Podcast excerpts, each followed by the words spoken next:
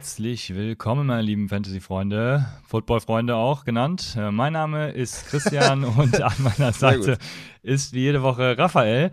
Ähm, ich vermisse Fantasy, wie ihr gehört habt. Äh, Football ist trotzdem noch am Start. Wir ja, schreiben Montag nach der Wildcard Week, in der Wildcard Week. Ähm, heute Abend spielen ja noch die Rams gegen die Cardinals.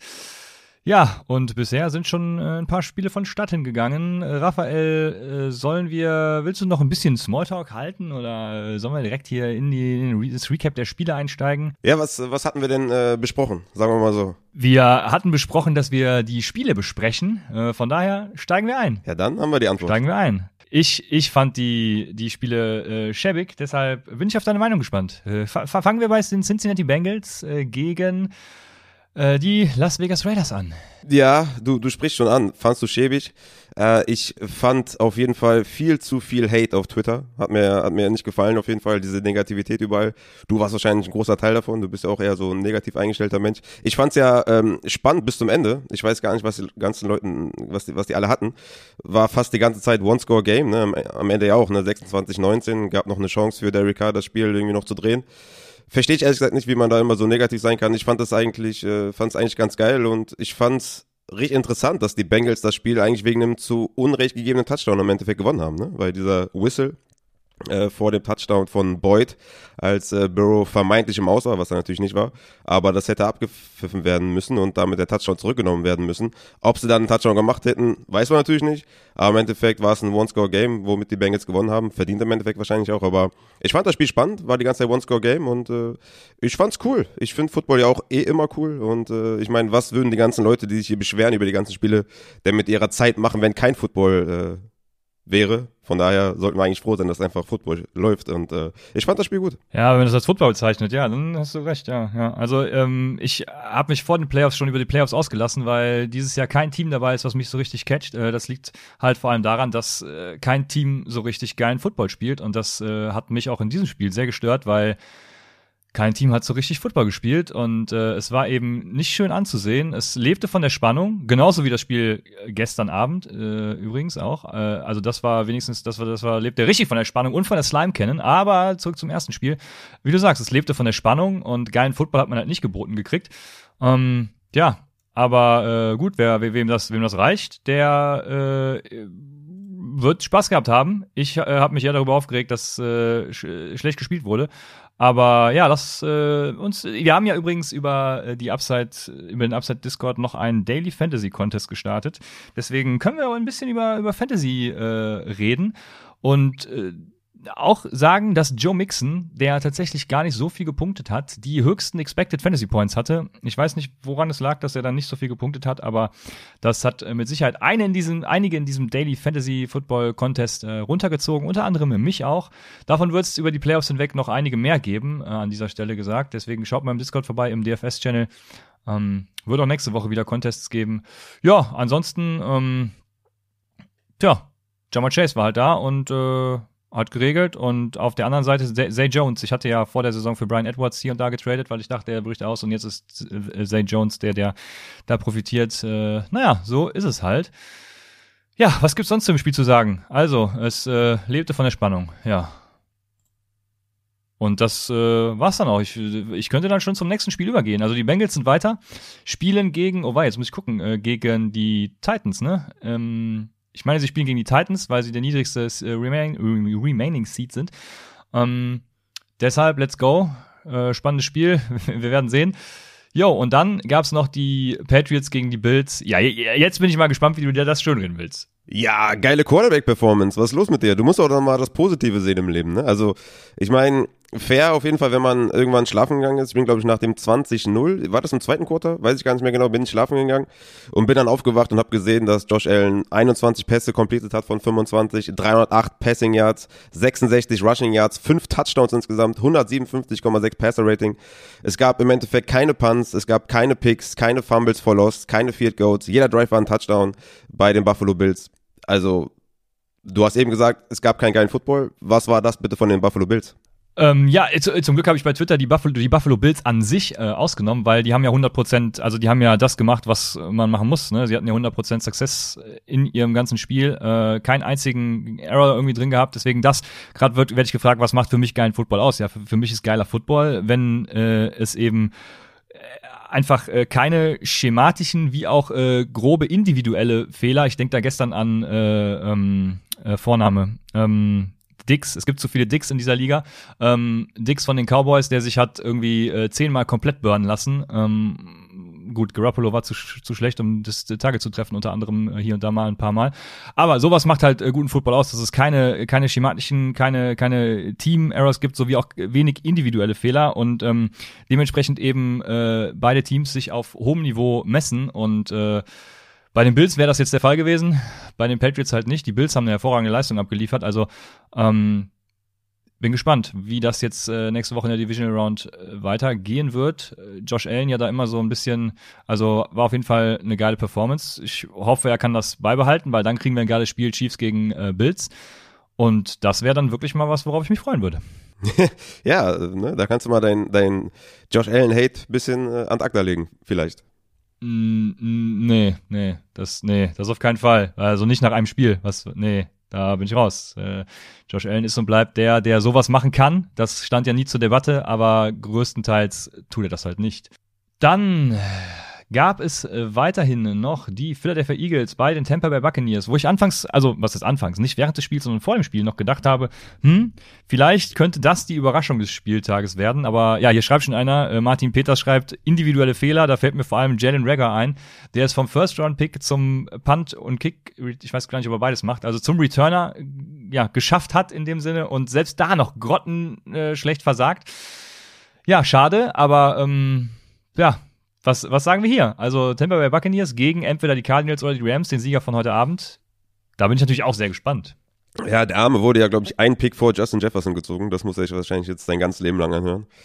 Aber das sollten sich vor allem dann irgendwie die Leute anhören, die den gepickt haben. Aber ja, das war echt auch, ähm, ja, leider dann auch wenig Spannung und wenig Highlights, äh, ehrlich gesagt. Also keine geilen Catches, keine geilen Drives oder so. Ja, Tom Brady macht halt sein Ding, ne? Ähm, ich habe auch gedacht tatsächlich vor dem Spiel, dass das so ein Upset sein könnte. Also wenn ich mir ein Spiel aussuchen könnte, wo ich das mir hätte vorstellen können, war das hier der Fall. Aber dann im Endeffekt super, super Performance und ja, bin mal gespannt, ne, wie es dann, wie es dann aussieht äh, nächste Woche ähm, gegen Rams oder Cardinals. Das wird auf jeden Fall sehr, sehr eng. Ich, ich gehe davon aus, dass die Spiele nächste Woche sehr, sehr spannend werden und hoff, hoffe für dich, dass die auch hochklassigen Football dann äh, bereitstellen. Das, äh, das hoffen wir alle. Das hoffen wir alle. Hochklassig. kannst du ja auch, kannst du auch ausmachen dann im Endeffekt. Ne? Ja, boah, das, wie, wie oft ich das, also. Wenn es dir nicht gefällt. Ich hätte mir du gestern. ja selber schuld. Die Leute, die sich nur aufregen, dann mach doch aus. Ja, ich hätte mir gestern einen äh, San Francisco Touchdown gewünscht, damit äh, das Spiel nicht nur von der Spannung lebt, sondern tatsächlich auch zu Ende ist. Aber die San Francisco 49ers, die gefühlt schon mit 40-0 äh, irgendwie äh, im, in der Divisional Round standen, haben es dann. Äh, ah, jetzt weiß ich auch, warum du, warum du Raiders gegen Bengals so scheiße fandst, weil die Bengals sich nicht absetzen konnten und die Raiders dann immer noch einen Punkt, also Punkte gemacht haben und dann musste man wahrscheinlich bis zu Ende gucken, deswegen fand das Spiel auch so scheiße. Ne? Ja, und es Die haben dich am Fernseher gehalten und dabei wolltest du gar nicht. Ja, ja, so, ja, das ist das, dieser Zwang, weißt du, ja, das, äh, ja, das passt. Ja. So, so war es bei San Francisco gegen Cowboys natürlich auch. Ja, die hätten viel früher alles klar machen können und im Endeffekt haben sie, also war es eine, eine blamable Leistung trotz des Sieges. Wenn sie so spielen wie in der ersten Halbzeit, dann kann das was werden gegen Green Bay, aber äh, wenn sie das nicht konstant die, die vier Viertel abrufen, dann weiß ich nicht. Ich äh, würde es den 49ers auf jeden Fall gönnen, da nächste Woche mitzuhalten und was, was zu reißen. Also, ja. Und von den Cowboys war ich äh, schwer enttäuscht, muss ich sagen. Also auch vor allem auch von Dak Prescott. Ne? Vor allem, also ja, über dieses letzte Play wurde wahrscheinlich schon viel geredet und, und ja, also äh, unfassbar, unfassbar, was da äh, abging. Aber ja. Aber hast du, hast, hast du gesehen, dass ähm, bei dem bei dem Play waren, also die Außenlinien waren komplett abgedeckt, ne? Also von den äh, Cornerbacks und und äh, Defendern äh, von den 49ers. Wäre er vielleicht zwei Sekunden früher irgendwie, hätte er da geslidet und ne, hätte man auf jeden Fall einen guten Shot für die Endzone gehabt. Ich glaube, der ist einfach zu lang gelaufen. An sich, das Play war, glaube ich, gar nicht so schlecht, weil halt alles gecovert war in der Außenlinie. Man ja, hatte gar nicht so viele Möglichkeiten. Er wurde quasi dazu eingeladen zu laufen. Ja, er ist ja. halt wahrscheinlich fünf, sechs, sieben Yards zu viel gelaufen. Ne? Ja, ja, ja, ja, man muss sich ja mal fragen, warum sind die Außenlinien gecovert? Also das war doch, die San Francisco 49ers wollten ja genau das forcieren und erreichen. Ja, genau. Also, Also- wäre er einfach nur vorher abgestoppt und dann hätten sie gespiked, dann wäre es eigentlich ein ganz okayes Play gewesen wahrscheinlich, weil sie sind halt viel, viel näher dran gekommen und hätten halt einen äh, relativ guten Shot gehabt für die Endzone. Aber ja, das war auf jeden Fall kein High-IQ-Play von Dak. Ne? Auf gar keinen Fall. Aber an sich, das Play, oder was weiß ich gar nicht, ob das ein Play-Calling war oder improvisiert, aber an sich fand ich gar nicht so schlecht, wie es gemacht wurde, ehrlich gesagt. Ja, okay. Ich äh, schon, weil, also ich nehme da lieber die zwei Shots in die Endzone, anstatt äh, mit zwei Sekunden auf der Uhr oder eine Sekunde auf der Uhr dann äh, mein letztes Play irgendwie anstatt von, wie viel waren es, keine Ahnung, 35 äh, aus, aus 20 Yards zu machen oder so. Also, yo, ich fand's schlimm, aber gut. Äh, die Cowboys wurden ja abgestraft und schieben jetzt die Schuld natürlich auf die Refs, warum auch immer. Äh, Dak Prescott da natürlich auch sehr schwach, in, in, indem er äh, Credits gibt, dass die Le Leute die Refs mit Sachen bewerfen. Ja, Auch stark. Mhm. Ähm, ja, vor allem dachte er vorher, dass die auf die Cowboys äh, die Sachen schmeißen. Und dann wird, wird äh, von den Reportern gesagt, nee, die, die meinen die Refs. Ach so, ja, okay, Credit. Ja, dann, dann Credits. das ist richtig schwach gewesen auf jeden Fall. Sehr, sehr schwach, weil, ja, macht man nicht, ne? Also man ist ja, so Fairness geht vor und er ist natürlich auch ein Vorbild für viele Spieler, also und für, für, für viele Kids und so. Also war echt richtiger Absturz von dem. Hat mir gar nicht gefallen. Ja, ja, ja Aber gut. hätte er einfach den, den Ball einfach dem, äh, dem Ref geben können, anstatt seinem Center. Ja, müsste so wissen, dass der, ne, also von daher. So ist es. Naja. Ja, und dann kommen wir zum letzten Spiel des Abends, der Nacht, äh, Steelers at Chiefs. Also da war ja im Vorfeld schon klar, was passiert leider. Und äh, am Anfang hatte man noch so ein bisschen Hoffnung, dass es vielleicht doch ein bisschen spannend werden könnte, aber dann kam irgendwann doch die Chiefs Offense ins Rollen und äh, ja. Und die Steelers waren halt die Steelers. Also so kann man es, glaube ich, beschreiben. Absolut. Da ist wirklich alles passiert, wie man es vorher gedacht hatte. Ja, das war auf jeden Fall. Das Beste an dem Abend war auf jeden Fall Adrian Franco und Martin van der. Ja, das ist doch schön. Das freut Adrian auch noch. Ja, und dann Tipps für heute Nacht. Ja, ich weiß es nicht. Ich hab, also, also mein Gefühl sagt mir Cardinals, weil ich glaube, dass sie einfach roundabout das bessere Team sind und den besseren Quarterback haben. Aber irgendwie habe ich das Gefühl, dass irgendwas ganz Verrücktes passiert und die Rams irgendwie irgendwie doch noch gewinnen. Aber ich, also Stafford gefällt mir auch gar nicht so gut, ehrlich gesagt. Und ich weiß nicht, ich habe das Gefühl, oder ich, ich weiß nicht, vielleicht macht OBJ noch irgendwie so, so in der letzten Minute noch einen Touchdown oder so, das würde irgendwie, das würde irgendwie passen. Aber Cardinals, ich drück, glaube ich, den Cardinals die Daumen, weil Kylers Bäckchen natürlich äh, outstanding sind und ich, ich glaube, dass, dass Kyler Murray einfach, ähm, ja, dass die Offense einfach insgesamt besser sein kann, ne? mehr, mehr Upside hat als die Rams Offense, aber ich weiß es nicht. Wird eng auf jeden Fall. Das ist, glaube ich, eines der Spiele, was, was jetzt wirklich richtig, äh, also was hervorstechen wird, glaube ich, im Endeffekt, wenn man darauf zurückblickt. Ja, ich bin gespannt, wie viel Spielzeit JJ Watt kriegen wird. Und Das ist natürlich ein Big Factor, ja. Ja, und ansonsten die Offense, genau. Also ja, ohne Hopkins ja nie dieselbe gewesen. Ich bin sehr gespannt. Werde mir das morgen früh schön real life angucken und mich hoffentlich vorher nicht spoilern lassen. Ja, dann darfst du auf jeden Fall nicht Twitter und nicht Instagram öffnen. Das habe ich immer bei UFC das Problem, wenn UFC-Fights waren, die sind ja immer um 5, 6 Uhr morgens oder so. Und dann machst du einmal Instagram auf und dann zack, gespoilert. Ja, ich, ich schalte mein äh, Smartphone sowieso vor dem Schlafen gehen immer in den Flugmodus äh, und den lasse ich dann einfach an. Das ist dann ganz gut. Problem ist dann nur, wenn, und ich frage mich bis heute, warum gibt es diese Funktion beim Game Pass überhaupt, wenn die dann einfach die Scores einblenden? Ich habe schon hundertmal ausgeschaltet, dass ich die Scores sehen will und irgendwie Musst du, manchmal. musst, du, musst, du, musst du beide Augen so ein bisschen verdecken und Ja, dann ja, du ja. nur das untere siehst. so wird das morgen laufen, ja. Ja. ja. Aber, aber fair, auf jeden Fall. Was auch geil ist, es gibt, es gibt, äh, ich weiß jetzt nicht, wie die, wie die Seite heißt, wenn jemand NBA gerne verfolgt. Äh, Ich muss das gleich mal raussuchen. Aber es gibt so eine Seite, die zeigt die Scores nicht an, sondern bewertet nur, wie spannend das Spiel war. Das ist richtig geil. Dann kannst du, ne? Kannst du die letzten drei Minuten irgendwie nochmal angucken vom Spiel. Und äh, ja, das ist eine geile Funktion. Wäre auch geil, wenn das für Football geben würde. Ja, die letzte, da sprichst du auch was an, die letzten drei Minuten. Ne? Immer wenn ich Condensed Version gucke, ich bin so ein Typ, der lässt sich von der Länge der Condensed Version, Version spoilern. Also, ähm, ne, Ja, ja. 40 ja. Minuten, ja, ja, okay, du weißt, was ich meine. Also, Ja, die, ich weiß, meinst. Ja, die, die, die müssten diese Condensed Version einfach auf 60 Minuten äh, machen und dann. Immer. Äh, genau, und den Rest einfach Blackscreen zeigen oder so. Das, wirklich, das ist, das ist schrecklich. Ja. Ja, aber morgen Real Life, keine Condensed, sondern äh, wirklich Real Life. Ich weiß gar nicht, wie lange so ein Spiel dann geht ohne Werbung. Zwei Stunden? Keine Ahnung. Früh, früh aufstehen, ab dafür. Ja, ja, würde passen. Aber was ist denn, was ist denn allgemein, wie, wie empfindest du das, die ganzen Spiele zu gucken, ohne Fantasy dabei zu haben? Ist das vielleicht der Grund, für, warum du dich so aufregst innerlich? Vielleicht ist dir das gar nicht so bewusst, dass du, dass dir das eigentlich so sehr wehtut, dass kein Fantasy dabei ist, außer DFS jetzt, aber wie, wie ist das für dich? Was sagst du? Ist, ist das für dich entspannt? Magst du das? Oder ist für dich Football, ist das schon ein hartes Downgrade, wenn kein Fantasy dabei ist? Ja, ich, also wie du schon sagst, ich habe ja Fantasy dabei. Aber äh, ich finde, also ich habe es tatsächlich als Upgrade empfunden, weil äh, ich einfach nur Football gucken kann und mir keine Gedanken darüber machen muss, warum Jimmy Garoppolo jetzt den völlig freien Brandon Ayuk überwirft und äh, Morddrohungen gedanklich schon an Jimmy Garoppolo musst du, musst du ja deine Expected Fantasy Points für Ayuk äh, rausholen und sagen, da hätte er eigentlich genau. gute gemacht. Ja, und ja, deswegen okay. ist es tatsächlich sogar entspannter. Wenn, wenn man ihn nicht in seinem DFS-Kader hat, natürlich. Ähm, aber letzte Woche habe ich zum Beispiel äh, gar keinen DFS gespielt. Woche, Moment, letzte Woche war Woche 18, ne, genau, ja. Und da war es super entspannt. Ja. Wenn dann noch ja, Red Zone dabei ist, dann kann man sich natürlich auch so ein bisschen berieseln lassen. Also ich habe jetzt zwei Screens immer auf einem Red Zone, auf einem Einzelspiel und, und Red Zone ist so immer so der Berieselungsfaktor. Und äh, ja, das ist ganz schön. Das ist ganz schön. Aber jetzt so Einzelspiele, wo du nicht wegschalten kannst in den Playoffs, dass, wenn dann da ein schlechtes Spiel bei ist, dann hast du halt verloren. Ich muss sagen, für mich ist es, auf jeden Fall ein Downgrade. Also, ich liebe, ich liebe Football natürlich, aber mit Fantasy ist einfach ein ganz anderes Element dabei und man ist einfach viel, viel mehr hyped, wenn halt irgendwie ein Dump-Off auf den Running Back kommt, wenn du den in deinem Team hast. und sonst halt so ein Dump-Off auf dem Running Back halt relativ unspektakulär. Deswegen ist, ja, es, es nimmt schon viel weg, meiner Meinung nach. Aber ich glaube, für viele ist das äh, entspannter. Ich mag das ja, wenn ich äh, komplett abgespaced bin.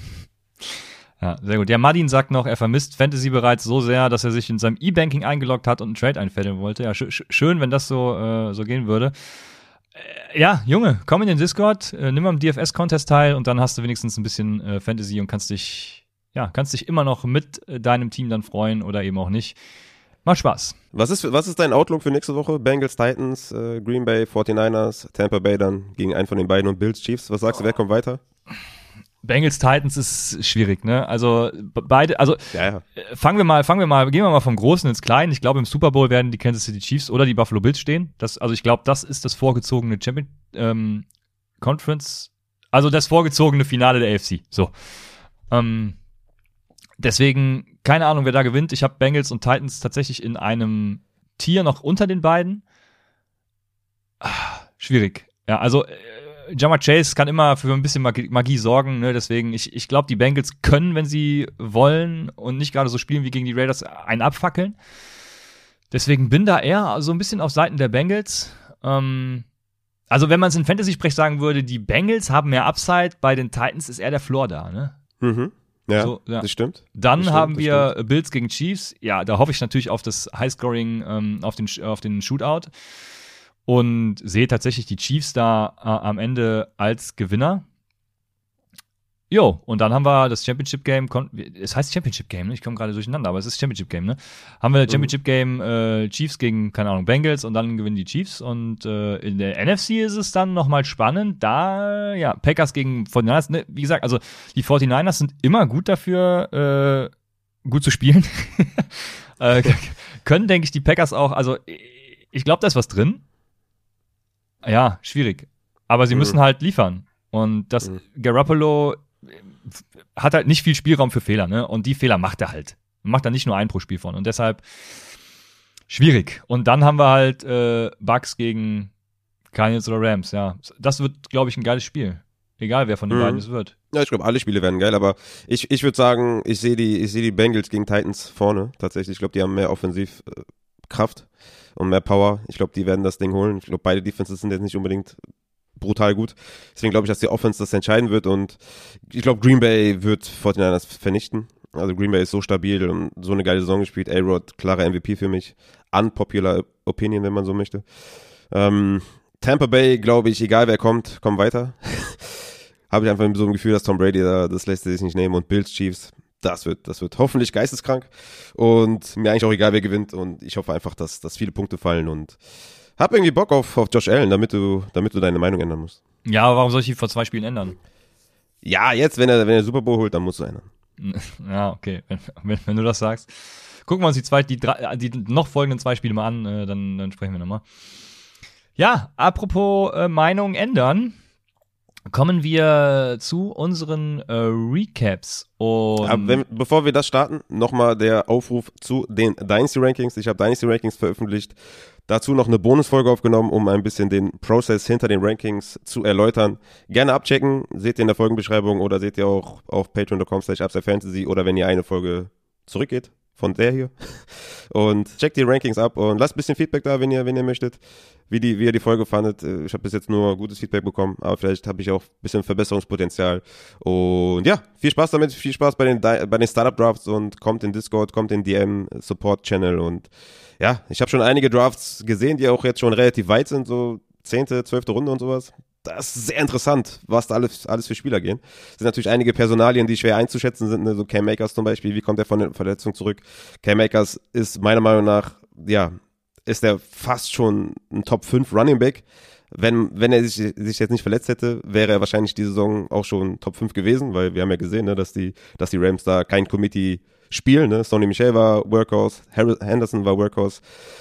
Ja, also ne, es gibt so ein paar Personalien, die ich dann auch in der Bonusfolge anspreche. Also von daher checkt das auf jeden Fall ab. Äh, guckt euch nicht nur die Rankings an, sondern äh, hört euch auf jeden Fall die Folge an. Und äh, ich habe auch Shownotes drin, deswegen könnt ihr auch skippen, wenn ihr was für unnötig, unnötig er, er, erhaltet, ähm, empfindet, besser gesagt.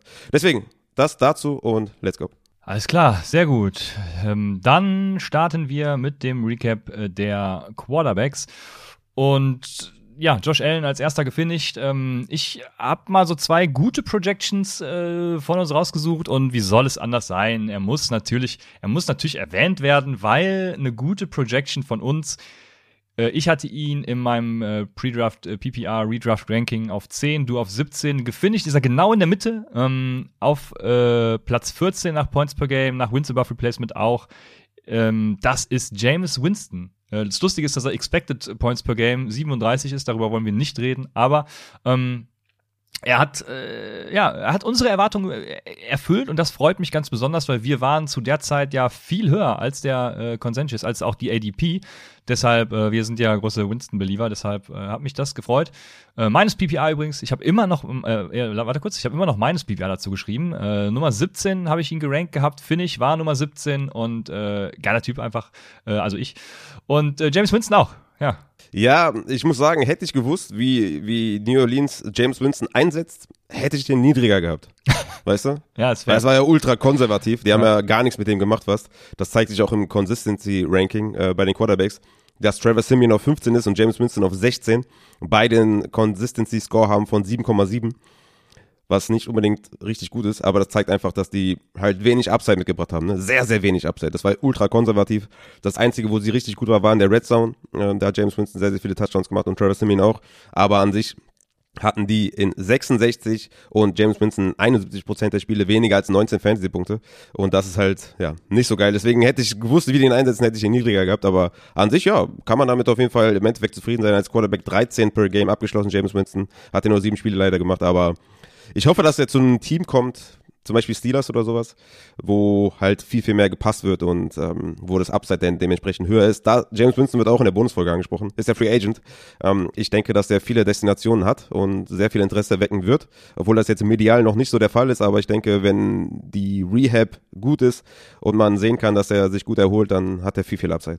Ja, auf jeden Fall. Äh, ja, ich bin, ja, bin gespannt, wo er hingeht. Aber äh, wahrscheinlich wird es so, viele äh, haben jetzt dieses Quarterback-Karussell wieder vor Augen und beschreien es. Am Ende wird es irgendwie so sein, dass ja, James Winston noch ein Jahr oder noch länger bei New Orleans bleibt, Aaron Rodgers bleibt in äh, Green Bay und keine Ahnung, dann wird es dieselbe alte Leier und nur Russell Wilson wird irgendwie getradet.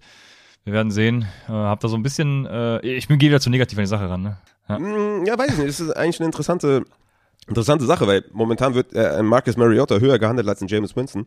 Wenn man sich jetzt so die deutsche mediale, so, ne, wenn man sich das mal anschaut, was da so abgeht. Ich finde es relativ spannend, dass James Winston so wenig Spotlight hat, auch bei den amerikanischen Kollegen auch relativ wenig. Im Endeffekt kann sein, dass dann nur Russell Wilson irgendwie heiß getradet wird.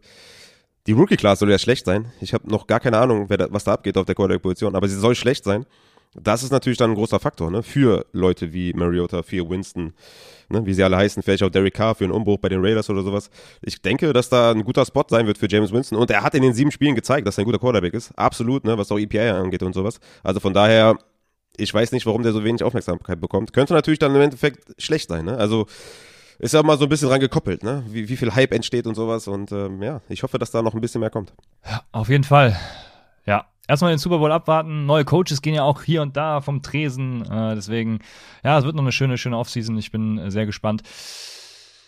Ja, die, äh, es geht weiter, also bei mir geht es weiter. Ich weiß nicht, ob du äh, reingrätschen willst, sonst äh, mach ich, äh, hau ich hier noch einen zweiten Spieler raus, äh, den wir wo wir ganz gut dabei waren, würde ich sagen.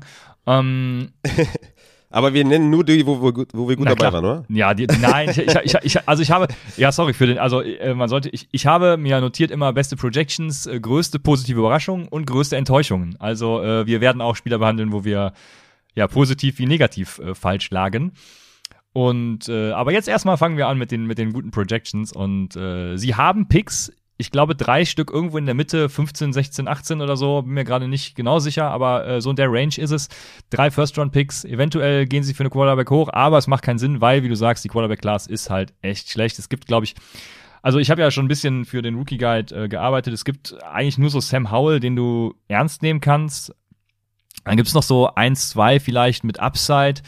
Ähm, Carson Strong ist so ein Mac Jones-Typ, irgendwie sehr akkurat, überhaupt nicht athletisch, also eher so ein, so ein äh, Big Ben mit, äh, also wäre gut für die Steelers quasi, äh, guter Ersatz, äh, komplett unathletisch, aber e-, eben sehr akkurat, also wie Big Ben früher zumindest, vor ein paar Jahren noch. Ja, und dann gibt's noch äh, Spencer Rattler, vielleicht auch den, äh, nicht äh, Spencer, meine ich Spencer Rattler. Ähm, ich komme jetzt mit den Namen durcheinander, hab's du nicht vorliegen. Also ich sage am besten gar nichts ich mehr. Nicht. Ich sage am besten gar nichts mehr. und äh, äh, bevor ich mich um Kopf und Kragen rede, ähm, komme ich zu meinem, zu, zur guten Projection, die wir hatten. Äh, Jalen Hurts, äh, Yes, baby. Aufgang 8 gehabt im, im PPR-Ranking. Äh, Finish war nach Wins above Replacement Nummer 7, Points per Game Nummer 7 und Expected Points per Game sogar Nummer 5. Also der hat ja völlig äh, abgerissen. Äh, gestern natürlich nicht so gut gewesen, aber das soll seine Leistung vor allem im Fantasy ja auch nicht schmälern. Deswegen, ja, ich äh, sagen, geiler Typ, ja. Sogar im MPPR-Format übrigens. Also, äh, sorry, sorry, wirklich, tut mir leid, Raphael. Ähm, aber äh, es sagen ja jetzt auch nach gestern alle, ja, äh, Jalen Hurts ist halt, äh, wenn Jalen Hurts im Fantasy gut ist, dann ist das Fantasy-Scoring halt scheiße. Aber Jalen Hurts war halt auch ein guter Quarterback in Real Life, weil, das sieht man am meines PPR-Format, ich hatte ihn auf 22 gerankt, schon in weiser Hinsicht, dass er eben nicht so der geile Real-Life-Quarterback sein könnte. Aber da ist er nach Wins Above Replacement auch Nummer 11 und Points per Game auch Nummer 11, also ein sehr guter Quarterback. Ja, man muss sagen, bei Jalen Hurts, der hat 9,2 Fantasy-Punkte pro Spiel nur durch sein Rushing gemacht. Ne? Das ist halt brutal. Also ist mit weitem Abstand auf Nummer 1. Das ist natürlich für Fantasy Killer. Ne? Hat 10 Rushing Touchdowns gemacht, 782 Rushing Yards. Also das hat ihn natürlich größtenteils dann auch im Endeffekt gerettet hat ihn natürlich einen extrem hohen Floor gegeben, was natürlich auch sein, äh, sein Consistency Ranking zeigt. Da ist er auf Platz 6 mit einem 41er Score. Also ja, sehr, sehr geil. Hat 66% der Spiele mehr als 19 Fantasy-Punkte gemacht. Also da kann man auf jeden Fall einiges erwarten. Ich hoffe mal, dass der, ja, hat er seinen Platz gefestigt als Quarterback 1 und glaubst du, dass er auch nach 2022 noch Quarterback eines äh, Franchise ähm, das kommt jetzt stark. Ich habe gerade überlegt, Franchise-Unternehmens, aber das hat irgendwie, ich weiß nicht, sagt man das so? Nee, ich glaube nicht. Nee, äh, eines Franchises halt einfach. Ähm, ja.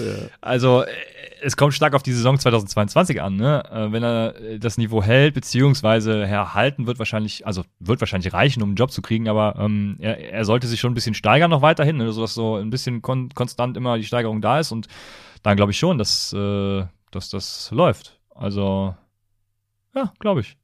Yo, äh, ich habe äh, mich und uns genug beweihräuchert. Ich weiß nicht, ob du noch was zu richtig geilen Projections äh, zu sagen hast, die, die wir so getätigt haben. Ansonsten. Äh also allgemein äh, hatte ich es ja letztes Jahr schon so als Takeaway, dass ich gesagt habe, ich werde wahrscheinlich ein bisschen früher Quarterbacks draften, weil es relativ schwierig ist zu streamen. Der Faktor Covid war, glaube ich, eine, ja, hat eine große Rolle gespielt bei den Quarterbacks, ne? Eine sehr, sehr große Rolle, weil äh, also viele haben sich natürlich dann mit Covid infiziert oder waren im direkten Umfeld und sind dann ausgefallen. Das zeigt sich auch in den Quarterback One Performances, wie viel es 2021 gab. Und es gab 49 Quarterbacks, die 2021 eine Quarterback 1 Performance hatten. 2020 waren es noch 38, das heißt 11 Quarterbacks mehr. Und das ist halt super krass. Ne? Und das hat natürlich viel mit Covid zu tun. Und ja, es ist für mich vor allem auch in Superflex-Ligen ein großer Takeaway, dass man auch einen Backup-Quarterback auf der Bank haben kann. Ne? Also gerade auch was so End of Season angeht, ja dass man dann, keine Ahnung, ne, den Quarterback oder dem er kommt natürlich auch darauf an, was für ein Backup-Quarterback, aber es ist, glaube ich, relativ wichtig, dass man da gut aufgestellt ist und vielleicht auch einfach mal zwei, drei Backups auf der Bank hat, weil du nie weißt, was passiert in Covid-Zeiten. Auch wenn sich jetzt die Regeln ein bisschen geändert haben, ne, müssen wir mal abwarten, ob sich das, wie das dann 2022 aussieht. Aber dass 49 Quarterbacks eine Quarterback 1 Performance hatten, das ist, glaube ich, viel, ähm, ja, viel Aussagekraft, was Covid äh, dieses Jahr mit den Quarterbacks angerichtet hat. Ansonsten hätte ich noch so ein allgemein Takeaway, aber mach ruhig nochmal die, die Spieler.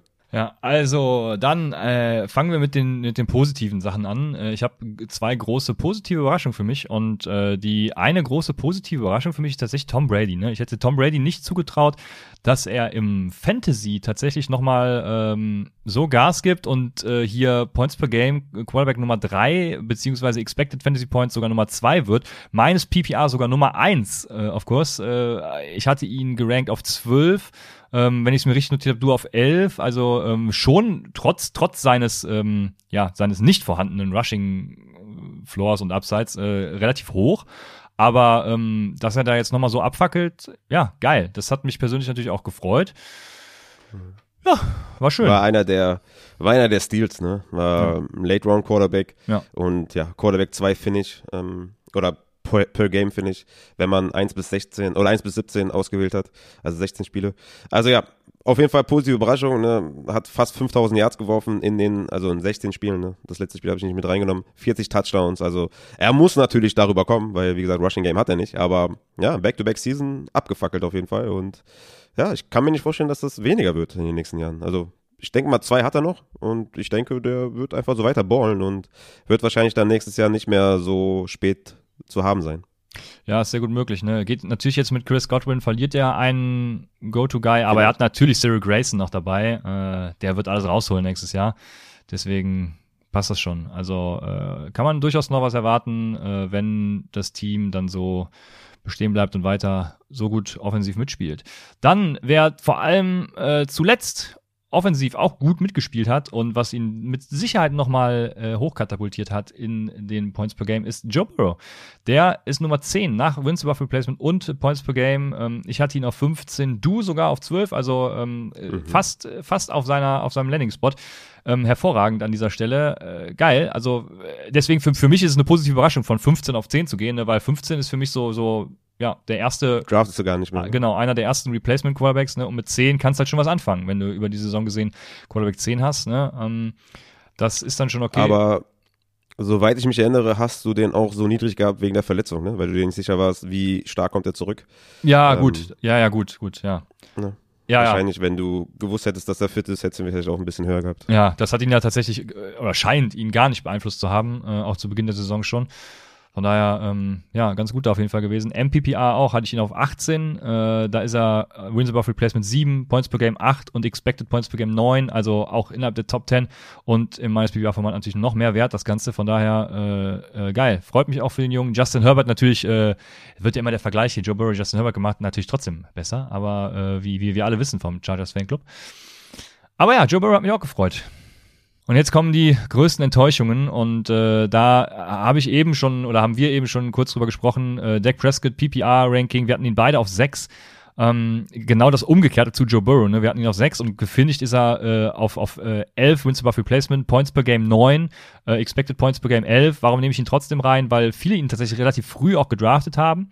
Ähm, ich hätte ihn auch, was ich weiß jetzt gar nicht mehr, welche Runde es genau war, aber Runde 6 oder so hätte man schon zuschlagen ja, können, 5, denke 6, ich. Ne? Ja, ja. Genau, deshalb, äh, deshalb ist es dann schon eine Enttäuschung, ne? wenn er, wenn er quasi äh, an die äh, Low-End äh, Quarterback 1 dann, dann kommt. Und äh, ja, vor allem auch in meines mhm. PPA hatte ich noch 5 gerankt, er ist äh, 9 Wins above Replacement und Points per Game gefinisht. Also hätte ich tatsächlich viel mehr erwartet. Ich hatte eher gedacht, dass 6 so sein Floor ist und der Upside für mehr hat. Mhm. Absolut, da bin ich ganz bei dir. Also zeigt er seinen Consistency Score, ist er auf Platz 8, ne, hat einen Score von 39,3. Ja, hatte wenig Spiele, also wenig Elite-Spiele, nur 43 Prozent seiner Spiele waren Elite, also mehr als 22 Fantasy-Punkte. Ja, hatte einen guten Floor, ne, keine Frage, hatte 62 Prozent seiner Spiele mehr als 19 Fantasy-Punkte, aber ja, ich dachte auch, dass er viel näher an die Top 3 drankommt, als irgendwie, ja, dass er ein Borderline Quarterback 1 ist. Also, ne, 12, 13. Also, das ist echt enttäuschend ich weiß nicht, wie viel das mit der Verletzung zu tun hat oder wie viel das irgendwie mit dem, mit dem ganzen Coaching-Staff zu tun hat und mit dem Play-Calling und mit den Designs, weil eigentlich ist ja alles da. O-Line ist da, Receiver sind da, aber ja, super enttäuschend auf jeden Fall. Das, das hat mich auf jeden Fall auch auf jeden Fall äh, ja eine Superflex-Liga nicht gekostet. Ne? Er hat ja, wie gesagt, noch einen guten, guten Consistency-Score gehabt, aber Natürlich hat man da mehr erhofft, wenn man den da in der ersten Runde gedraftet hat. Das ist natürlich dann schlecht in Superflex. Ne? Ja, ich hatte letztens noch die Diskussion, ähm, beziehungsweise die Unterhaltung, äh, Diskussion klingt immer so, als hätte man sich gestritten. Ähm, nee, das, das ist aber nur, das ist nur in Deutschland so. Da ist immer okay. Diskussion direkt schlecht. Diskussion ist eigentlich immer, ist eigentlich was ganz Gutes. Ja, da, da war so ein bisschen von so ein paar Leuten der Tenor, äh, Dak Prescott ist Derek Carr. In guten Umständen ein genialer Quarterback, aber wenn die Umstände nicht stimmen, dann halt irgendwie, irgendwie auch nicht so.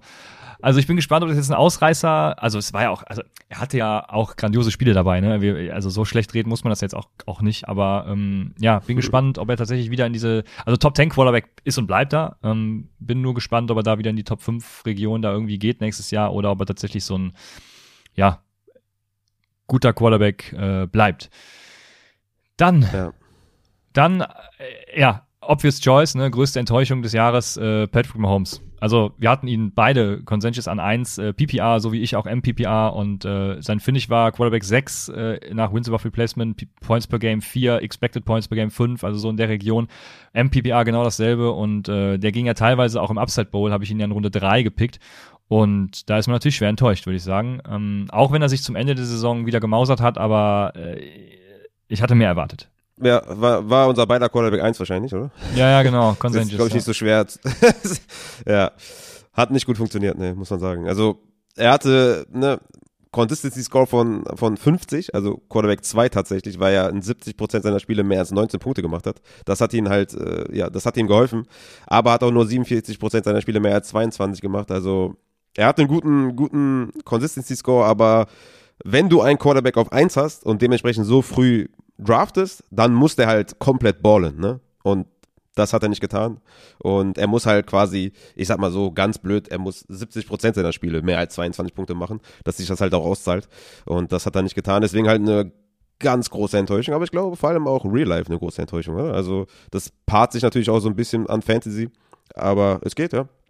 Also ich hatte das Gefühl, dass die ganze Offense halt so ein bisschen gestockt ist und ähm, von daher hat sich das natürlich dann auch auf Fantasy auf, ausgewirkt, aber weiterhin für mich äh, Dynasty Quarterback 1 und ähm, nächstes Jahr auch wahrscheinlich mein Quarterback 1 in Redraft Fantasy, denke ich schon. Ja, also ja, da gibt's für mich auch gar keine andere, gar keine andere Wahl, denke ich. Ja, Real Life gesehen ist er ähm, nach EPA, ich bin mir gerade nicht sicher, ob zwei oder drei, aber auf jeden Fall in einer Riege mit äh, Aaron Jones und Tom, äh, Aaron Jones, ja schön, mit Aaron Rodgers und Tom Brady. Also gar nicht so schlecht, aber ich hatte natürlich erwartet, dass er sich da absetzt in seinem eigenen Tier. Und ich, mein schlimmstes Fantasy-Football-Erlebnis dieses Jahr war ja tatsächlich die äh, minus PPR High-Stake Redraft-Liga, wo ich ja 60% meines Budgets in den äh, Patrick Mahomes und Travis Kelsey Stack investiert habe und damit kläglich ja dann gescheitert bin, weil ähm, er einfach nicht performt hat. Äh, bin irgendwie da ja 0 0-6 oder so gestartet und, und, und dachte immer, nächste Woche, nächste Woche klickt's, nächste Woche klickt's, wollte ihn dann nicht traden und ja, äh, schöne äh, Kacke war das gewesen. Aber ja, Patrick Mahomes muss halt, wie du sagst, 70 Prozent oder mehr sogar ähm, rasieren, ne? also sich absetzen. Und das hat er nicht getan. Deswegen, ja, schade. Ist dann halt auch, ähm, ist dann halt auch irgendwie die Frage, wie geht man den Draft an bei den Quarterbacks dann, ne? Will man das Risiko eingehen? dass man da einen Top 3 Quarterback holt oder wird man sich wirklich nur auf die, diese Mid-Range Quarterbacks konzentrieren, wie es halt dieses Jahr an Tom Brady war? Da hat man dann wahrscheinlich einfach viel mehr, was du im Endeffekt zurückbekommst, als das, was du investierst, ne? Als umgekehrt halt, ne? Wenn du einen Top 3 Picks äh, oder einen Top 3 Quarterback holen willst, musst du halt dementsprechend bezahlen. Und ja, es lohnt sich einfach nicht in der Form. Ne? Also es lohnt sich nicht, einen Drittrunden-Pick für einen Quarterback auszugeben, weil du einfach so eine große Dichte hast. Trotzdem sage ich, Top 10 Runden kann man mit Sicherheit einen Quarterback draften, wie zum Beispiel auch einen Aaron Rodgers oder ne, Jalen Hurts ging ja auch da in, in, der Range und sowas. Also da wirst du immer was finden. Deswegen ist ja unser allgemeiner Approach ja eh, dass man da in, in den frühen Runden ne, Top 4, Top 5 eher keinen holen soll. Weil wenn es dann halt nicht so klappt und die müssen halt immer Elite performen, dann hast du halt, ja, hast du da auf jeden Fall einen Pick verschwendet.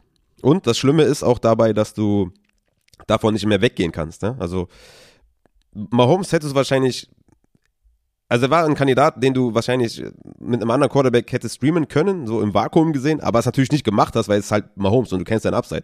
Aber es hat sich wahrscheinlich in, in vielen, in vielen Wochen gekillt, dass du nicht einfach gesagt hast, okay, ich starte jetzt einfach, weiß ich nicht, ein Taysom Hill über ihm oder sowas. Weißt du, das natürlich nicht gemacht hast, aber einfach, weil du, weil du natürlich so viel investiert hast. Und das fällt dir natürlich leichter, wenn du jetzt einfach einen Kirk Cousins gedraftet hast und dann Taysom Hill auf der Bank sagst, okay, dann starte ich halt Taysom Hill diese Woche, weil das halt nicht so wehtut. Und das ist dann auch so ein psychologischer Faktor. Deswegen, ja, so ein Top 3 Quarterback zu draften, der muss halt komplett performen, damit sich das auszahlt. Ja, so ist es. Das Schöne bei Patrick Mahomes äh, in Persona ist natürlich, dass ich ihn nächstes Jahr dann für 40 Prozent äh, meines Budgets zusammen mit dem Kelsey Stack kriege. Und da wird er wieder interessant. Ne? Vielleicht. Weißt du ja gar nicht. Ne? Ja. Das ist aber so der Recency Bias natürlich. Ne? Der kommen wir gleich noch zu den Rankings noch, wen wir da so haben. Ähm, aber das ist ja, ich bin mir da nicht so ganz sicher, ehrlich gesagt. Ja, also wenn das so Ob ist, man dann, den so ja, viel günstiger bekommt. Da, da, dann wäre es schön, aber ja, also ich spoiler schon, also in meinem äh, in meinem Redraft-Ranking für nächstes Jahr, du hast ja auch gesagt, wird er auf jeden Fall der Quarterback 1 sein, da führt kein Weg dran vorbei. Kommt doch an, ob, ob wie Josh Allen jetzt die letzten, die letzten Ja, Spiele macht, weil dann ja, ist mein ja, Recency Bias on top, weißt du, dann geht's nicht mehr höher, dann muss ich ihn auf 1 haben, das ist keine Frage. Ja, okay, alles klar. ja, schön. Ähm, wenn du nichts mehr zu Quarterbacks, äh, zu generellen Quarterbacks zu sagen hast, hast du noch was zu Quarterbacks zu sagen? Draft Ich habe noch so allgemein, hatten wir Draft Approach gerade schon durchleuchtet? Ja, ne? Genau, Draft Approach haben wir quasi durchleuchtet, dass, dass halt die, die Top, Top 5 Quarterbacks, würde ich schon fast sagen, eigentlich nicht an, anfassen. Erst so ab, ja, ne, je nachdem natürlich, wie die ADP ist, aber ich würde halt, wie gesagt, eher einen Quarterback in den, in den Top 10 Runden nehmen, also von, von, ja, so sieben bis zehn, da würde ich mal ansetzen, als halt vorher einzunehmen, weil dann müssen die halt wirklich an ihrem, an ihrem Peak performen, jede Woche. Und das ist halt sehr schwer bei Quarterbacks, dass die halt jede Woche, ja, einen Quarterback 1 Finish haben oder sowas. Deswegen allgemeiner Approach, sich einen hinten suchen, der vielleicht Rushing Upside hat. Der Justin Fields zum Beispiel, der wird wahrscheinlich, ja, nicht so die besten Erinnerungen haben an, an Fantasy Owner für 2021. Der wird wahrscheinlich relativ spät gehen, hat ein Rushing-Element, hat ja auch in den letzten Spielen sein Rushing-Element gezeigt.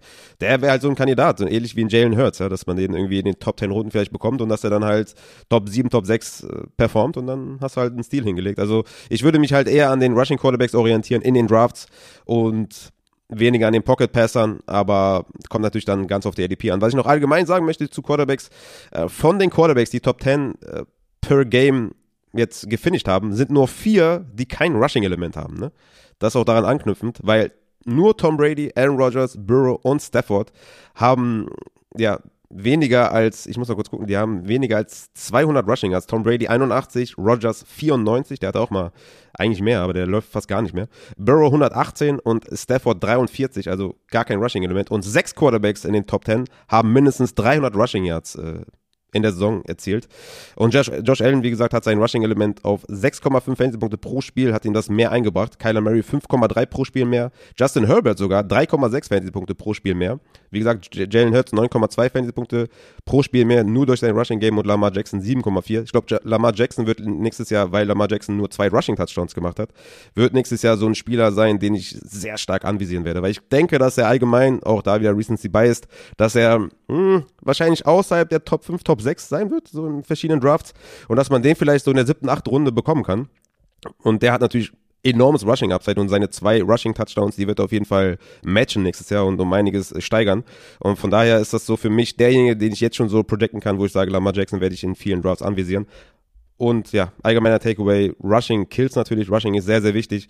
Wir sehen es äh, auch schon an Justin Herbert. Der ist nicht viel gelaufen, hat nur 300 Rushing Yards und drei Touchdowns, aber trotzdem 3,6 Fantasy-Punkte nur durch sein Rushing mehr als jemand, der nicht läuft und das ist halt, ist halt krass. Ja. ja, in meines PPI hinter Tom Brady natürlich direkt die Nummer zwei, äh, Justin Herbert. Ja, ich hatte gerade mal nach Lamar Jackson geguckt, weil ich hatte überlegt, Lamar Jackson als Enttäuschung zu nehmen. Und dann ist mir aufgefallen, im normalen Fantasy-Format äh, war, war er gar nicht so schlecht, ähm, was äh, Points per Game angeht. Also, das hat mich äh, Quarterback 8. äh, genau, Quarterback 8 und das, äh, ich muss jetzt, äh, müsste jetzt die Rankings gucken. Hat man wahrscheinlich Top 3, Top 4, oder? nicht offen, äh, aber genau, war irgendwie so, äh, ja, drei bis fünf wahrscheinlich in der Region. Ich hatte ihn 4. Ja, ähm, werde ich wahrscheinlich auch nicht so weit weg von gewesen sein und äh, äh, dann geht es noch, würde ich behaupten. Ähm, aber ja, äh, meines PPA natürlich hier Lamar Jackson, äh, 17. Quarterback und äh, das ist natürlich dann schon, das zieht dich halt runter und äh, ich bin gespannt, was äh, sie, sie da machen und äh, ja, vor allem, äh, wie es äh, seine Vertragssituation dann aussieht. Er muss ja nächstes Jahr liefern. Ähm, er muss liefern. Er muss liefern. Ich bin gespannt. Wie immer, ich bin sehr gespannt. Dann kommen wir jetzt zu den äh, Running Backs und äh, bei den Running Backs, äh, du hast das gerade mit, mit den Quarterbacks so schön gemacht. Ich habe mir hier kurz vor unserer Folge eben nochmal angeguckt, ähm, wie äh, Hintergrund, warum, warum habe ich äh, nochmal Running Backs an sich mir angeguckt, ist, äh, weil ja viele bei den ganzen Verletzungen und allem dieses Jahr gesagt haben, yo, ist äh, Zero Running Back war genau die richtige Strategie und äh, wer Zero Running Back gegangen ist, der hat seine Liga gewonnen. Und deswegen habe ich mir mal angeguckt. es, Das aber nur, das aber nur, wenn du in den mittleren und späten Runden halt einen James Conner bekommen hast, oder? ja, ja, ja.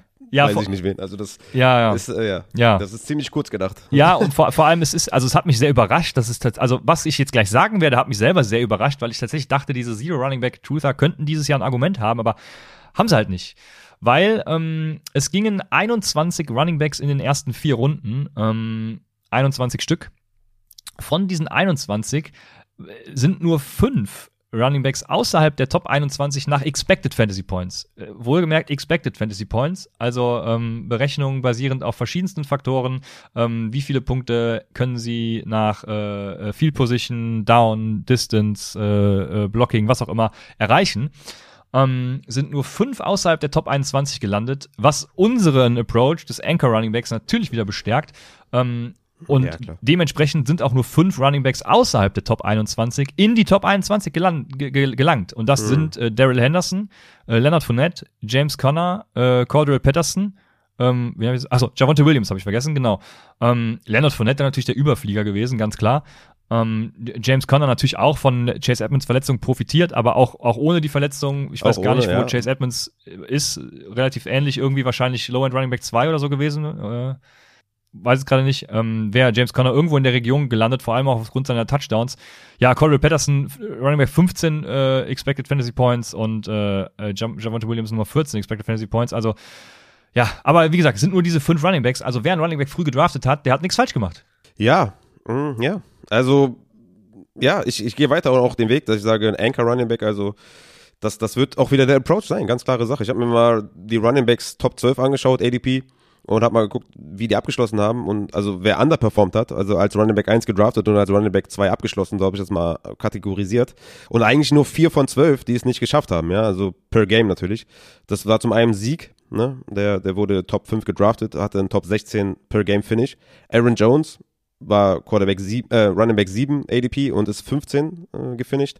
Saquon natürlich abgrundtief schlecht. äh, Running Back 9 Wäre natürlich viel, viel höher gegangen, hätte sich nicht vorher noch verletzt. Also Gott sei Dank nur auf 9.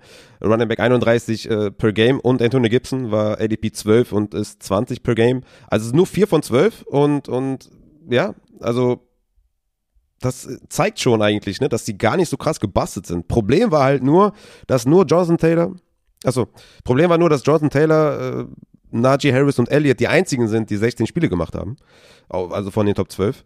Das ist halt das, was du eh nie berechnen kannst. Von daher, ja, bin ich bei dir. Also ich finde auch, dass der Prozess dahinter, dass man sagt, ein Anchor Running Back, der, also ich wüsste jetzt nicht, warum das jetzt irgendwie so in Frage gestellt wird. Von den Spielern, die du gerade genannt hast, die außerhalb der Top 12 äh, sind, äh, sind es nach Expected Fantasy Points tatsächlich nur Saquon Barkley, weil die anderen sind alle in den Top 10 äh, Expected Fantasy Points gefinisht. Wohlgemerkt über die gesamte mhm. Saison gesehen, damit Verletzungen hier auch berücksichtigt werden in dem Fall. Also CMC ist äh, Running Back 40 zum Beispiel in dem Fall. Ne? Ähm, was nicht ganz richtig ist, wenn man äh, jetzt auf Opportunity und so guckt, aber äh, hier war ja jetzt für mich wichtig äh, zu bewerten, ja, was ist. Und bei, bei Christian McCaffrey tatsächlich, äh, McCaffrey hat 100% seiner Spiele, also wo er nicht verletzt rausgegangen ist, hat er eine Elite-Performance, also mehr als 20,7 Fantasy-Punkte. Also 100% seiner Spieler. Das heißt, der wird natürlich super spannend zu sehen sein, wo der in ADP geht. Ne? Also ich kann schon spoilern, ich habe den auf Running Back 2. Also ich werde den überall draften, wo ich kann. Ähm, das ist natürlich immer dieses äh, Verletzungs-Recency-Bias. Kommt natürlich darauf an, ob er noch getradet wird zu irgendeinem Co-Team oder sowas. Mal schauen, obwohl die Carolina Panthers sind auch schon ein Co-Team. Aber es, ja, er hat, er hat wirklich ähm, wenn er spielt, ist er halt eigentlich der Running Back 1 und ähm, Verletzung ist halt immer so die Sache. Ne? Kauft man das, kauft man das jetzt ab? Also kauft man jetzt die Verletzungshistorie oder kauft man sie nicht? Ne? Das wird halt spannend zu sehen sein. Ja, das Ding ist halt, dass er auch nicht, äh, also er, er, er ist jetzt nicht injury prone, weil er hat nicht dieselbe, also er hat immer wieder andere Verletzungen gehabt und das kannst du halt nicht, ja, kannst halt nicht äh, äh project predikten, predikten, wie auch immer. Ich habe ihn auf drei, aber in einem Tier mit den ersten dreien. Ähm, werdet ihr nachher noch hören. Ja, man muss, man muss mal schauen. Ne? McCaffrey hat in seinen sieben Spielen 41 Targets und Jonathan Taylor hat seinen 16 Spielen 49. Mm. Also, ja. das zeigt schon, dass eigentlich geht das gar nicht, dass du Jonathan Taylor vor McCaffrey hast. Weil, ne, wir wissen alle, Targets sind natürlich sehr, sehr wichtig. Eigentlich geht das nicht, aber man muss natürlich diese Verletzungshistorie so ein bisschen mit einbeziehen. Aber McCaffrey wird auf jeden Fall für mich ein Target sein. Jetzt nicht unbedingt in Dynasty, aber in Redraft auf jeden Fall. Ja, auf jeden Fall. Ähm, bei mir auch. Ja, bevor wir, wir haben gleich noch äh, unser Ranking ja offen. Ähm, ja, Running Backs. Positive Überraschung. Ne? Ich hatte gerade schon gesagt, der Running Back Expected Fantasy Points äh, Nummer 3, ADP 32. Also irgendwo ähm, Running Back 32. Boah, wo ist der denn gegangen? Habe ich mir leider die Runde nicht dabei geschrieben, aber das muss ja schon irgendwie Runde neun, also von, ich spreche über Leonard Fournette natürlich, ähm, muss schon Runde zehn oder, oder später gewesen sein. Ne? Das ist schon. Ja, das kommt schon hin, ja. Also acht, neun, zehn. Ja, ja, genau. Also äh, einen richtigen Stil gelandet. Ne? Ähm, wir, ich hatte ihn auf PPA Nummer 39, du auf 33. Also du warst, ja, schon, Junge. Du, du, warst schon ein bisschen konfidenter äh, bei ihm. Aber ja. ja klar, Junge. Winsebuff Lombardi Lenny, wie kannst du den so tief haben? Ja, ich, ich weiß auch nicht. Äh, Winsebuff Replacement Nummer 7, Points per Game ähm, Nummer 7. Und Expected Fantasy Points, äh, hatte ich eben schon gesagt. Äh, ah nee, hier ist es jetzt Points per Game Nummer 5, genau. Expected Fantasy Points per Game Nummer 5. Ähm, aber trotzdem, also hervorragend.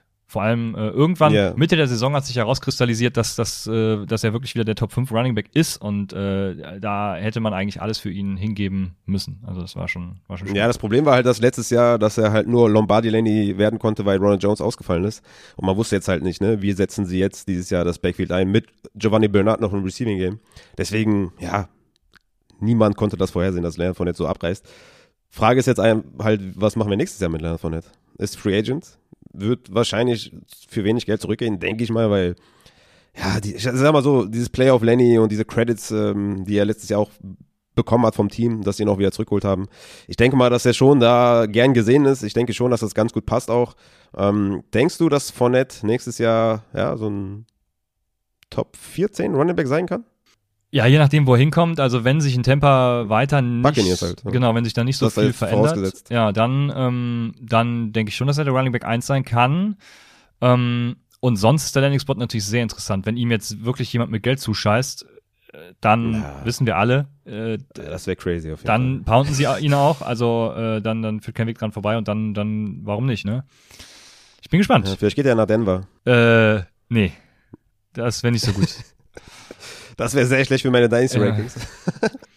Ja. Williams. Ich, ich überlege gerade, was ein guter Spot für ihn wäre. Ich, ich hätte direkt an San Francisco gedacht, aber dann dachte ich mir, Shanahan, nee, bitte nicht.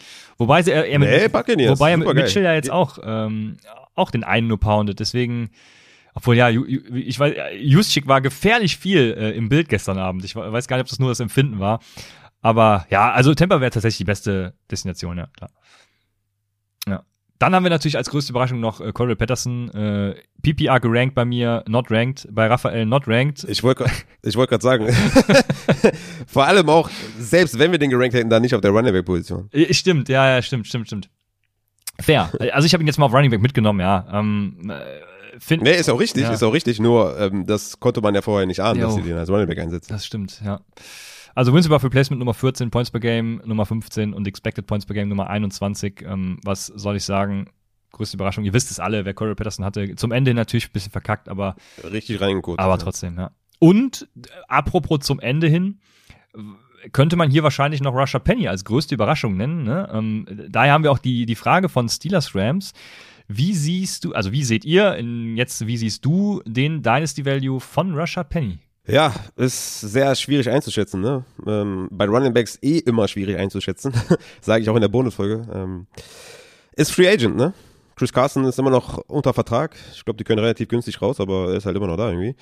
Mm, die Frage ist halt, wo landet er, wie viel Geld bekommt er und das wird halt alles aufeinander aufbauen. Er hat komplett abgerissen in seinen Spielen, ne? auch was so Advanced Stats angeht und so, ne? Yards after Contact und sowas. War richtig krass. Aber er ist halt nur ein Running Back. Ne? Äh, ist halt ein ehemaliger First Rounder, was ihm natürlich ein bisschen Draftkapital gibt, aber halt auch nur für die Franchise, die ihn gedraftet hat. Sollte er bei einem Team landen, ja, die halt keinen First Rounder für den verschwendet haben, dann wird's halt auch trotzdem wahrscheinlich eher in einem Committee enden. Also ich kann mir nicht vorstellen, dass Rashad Penny ein Workhorse ist, schon mal gar nicht und Leadback wird schwierig, glaube ich. Ich sehe ihn eher lower als irgendwie wahrscheinlich consistent oder consensus. Ich weiß nicht, wie du ihn siehst, aber ich habe ihn jetzt in meinen Dynasty Rankings ja jetzt nicht extrem hoch, weil ich einfach sage, er ist halt ein Replacement Running Back, auch wenn er gute Zahlen aufgelegt hat. wenn er nicht bei den Seahawks bleibt, sehe ich ehrlich gesagt relativ schwer. Ist in meinen Running, äh, Dynasty Rankings Running Back 31. Ich glaube, das ist eine gute Range.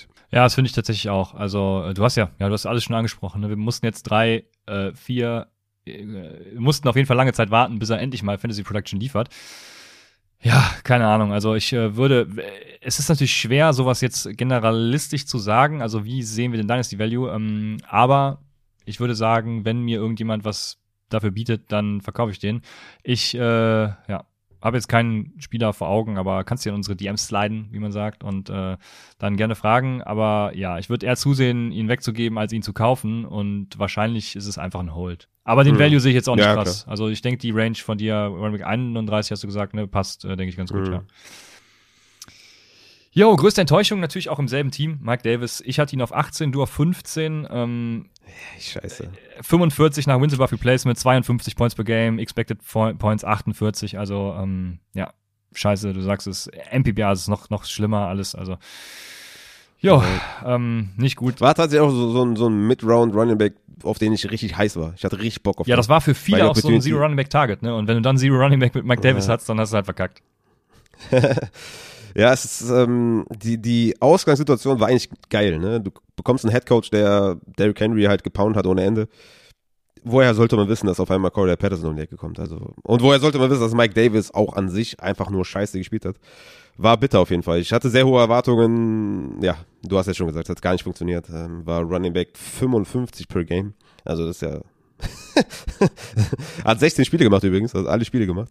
Aber ja, super schlecht. Sehr schade auf jeden Fall. Also da ist auch, ähm, das ist auch die Frage, ne? Corey Patterson der Free Agent nächstes Jahr. Mike Davis under contract.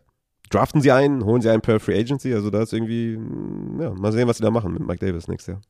Jo, die, ja, die Falcons haben ganz viele Baustellen, glaube ich. Äh, ich glaube, ja. das Running Back das Letzte, was mich interessiert. Vielleicht nehmen die, ja, vielleicht nehmen die äh, First Round Pick Running Back. Ja, ja, genau, weil da, da gibt's auch wieder richtig gute dieses Jahr äh, von auch. Also, naja, egal. Ähm, wo ich denke, ah ja, genau, die, die letzte größte Enttäuschung ist natürlich für mich gewesen, äh, Kleider Ich dachte, hatte ich ihn nicht sogar als äh, could be der Running Back 1? Ich bin mir gerade nicht sicher. Auf jeden Fall dachte ich, der kann halt wirklich ordentlich liefern.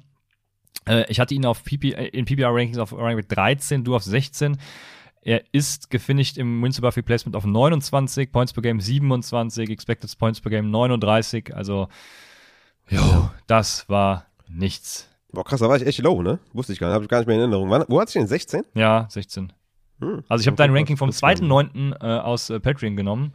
Ja, das ist schon akkurat, denke ja. ich. Ja, krass. Okay, war ich ja ganz gut dabei.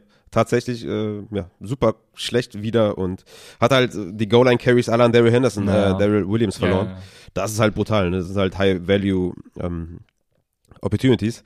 Von daher ist das natürlich ein mega Problem für, für CH. Da auch natürlich spannend, ne?